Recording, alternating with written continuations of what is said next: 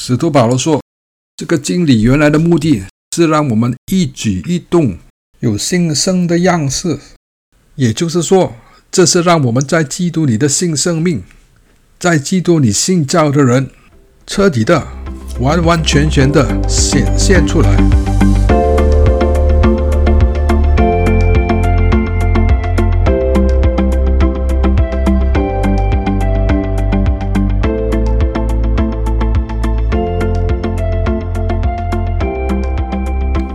大家好，今天的读经来自罗马书第六章第三节到第八节。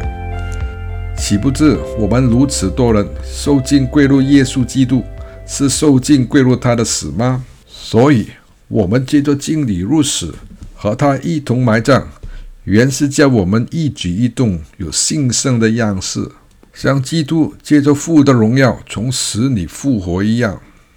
我们若在他死的形状上与他同在，也要在他复活的形状上与他同在，因为我们知道我们的旧人和他同钉十字架，使罪身灭绝，叫我们不再做罪的奴仆。因为已死的人是脱离了罪。我们若是与基督同死去，就必信与他同活着。好，大家都知道，在近代教会里有个活动叫敬礼，或者叫洗礼。也就是这个施洗者或者牧师，把受洗者整个人浸在水里，然后及时把他拖上来。通常我们认为这个洗礼呢，是一个个人表达幸福福音、投入基督信仰和加入教会的一个礼事。这些目标都是没错的，但是呢，洗礼或者浸礼有深一层的意义。这其实是信徒的一个信心项目。洗礼或者敬礼，在信徒的生命里，除了表达一个新的开始，它是一个在属灵生命里具有极大的更新功能和演变果效。罗马书第六章说：“我们洗礼时受浸归入耶稣基督，是归入他的死亡。我们是借着洗礼或者敬礼入死，和耶稣一同埋葬。”也就是说，这个洗礼、浸礼其实是一个葬礼。我们洗礼是意图与耶稣的死同步，也意图与耶稣的埋葬同步。当我们信服福音的时候，是我们接受耶稣之死。耶稣是因为我们的罪恶死在十字架上，也就是说，我们罪恶的人性与他同死在十字架上。所以，使徒保罗说：“我们的旧人和他同钉十字架。”使罪身灭绝，叫我们不再做罪的奴仆。为什么呢？因为已死的人是脱离了罪，脱离了罪恶的本性，脱离了罪海。死人是不会再犯罪了。但是，按照《生命书》第二十一章，因犯罪而被挂在木头上死的人，必须当日将他埋葬，免得诅咒污染大地。因此，死而埋葬是必须的。所以在敬礼和洗礼时，把一个信徒浸在水中，就是把钉死在十字架的旧人一同与基督埋葬，让信徒彻底脱离罪恶的缠绕、罪恶的枷锁，也让他脱离因罪恶而带来的一切诅咒和脱离因罪而带来的属灵死亡。这是个非常好的消息。但是更好的消息就是。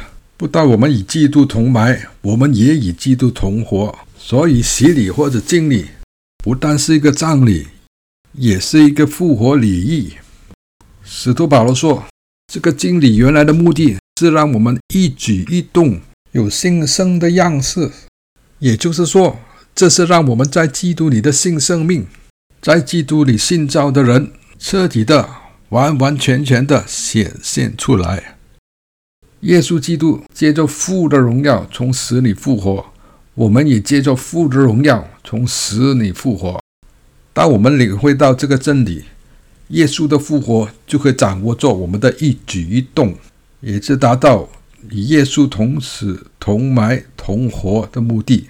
不仅如此，以弗所述第二章第六节说：“慈爱的天父使我们在耶稣基督里一同坐在天上。”与耶稣一同掌权，一同治理，因为当天父叫耶稣从死里复活，升天，坐在自己的右手边时，耶稣的权柄是远超过一切执政的、掌权的、有能的、组织的和一切有名的，不但是今世，连来世的也都超过了。所以洗礼或者敬礼必须是一个信心的举动。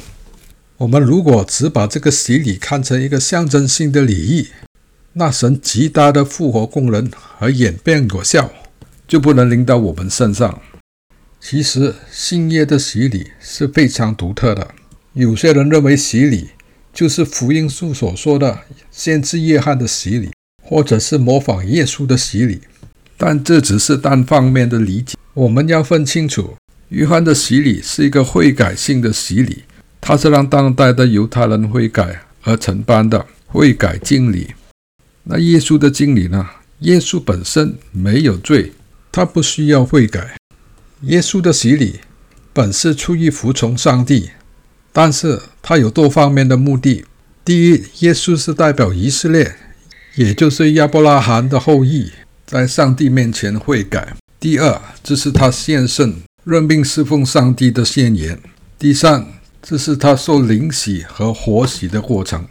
耶稣从水里出来，都受到圣灵的充满，神的大能无限的浇灌在耶稣身上。那新约里教会的洗礼呢？新约教会的洗礼就是我们所说的与耶稣同死，与耶稣同埋，与耶稣同活，与耶稣同升到天上。与天父同坐的同步，好让我们把已死的旧人埋葬，穿上新造的人。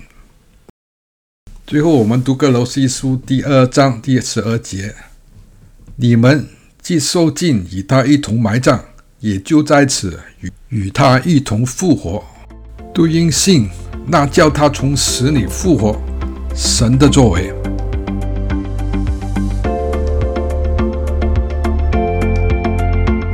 谢谢大家收听，下回再见。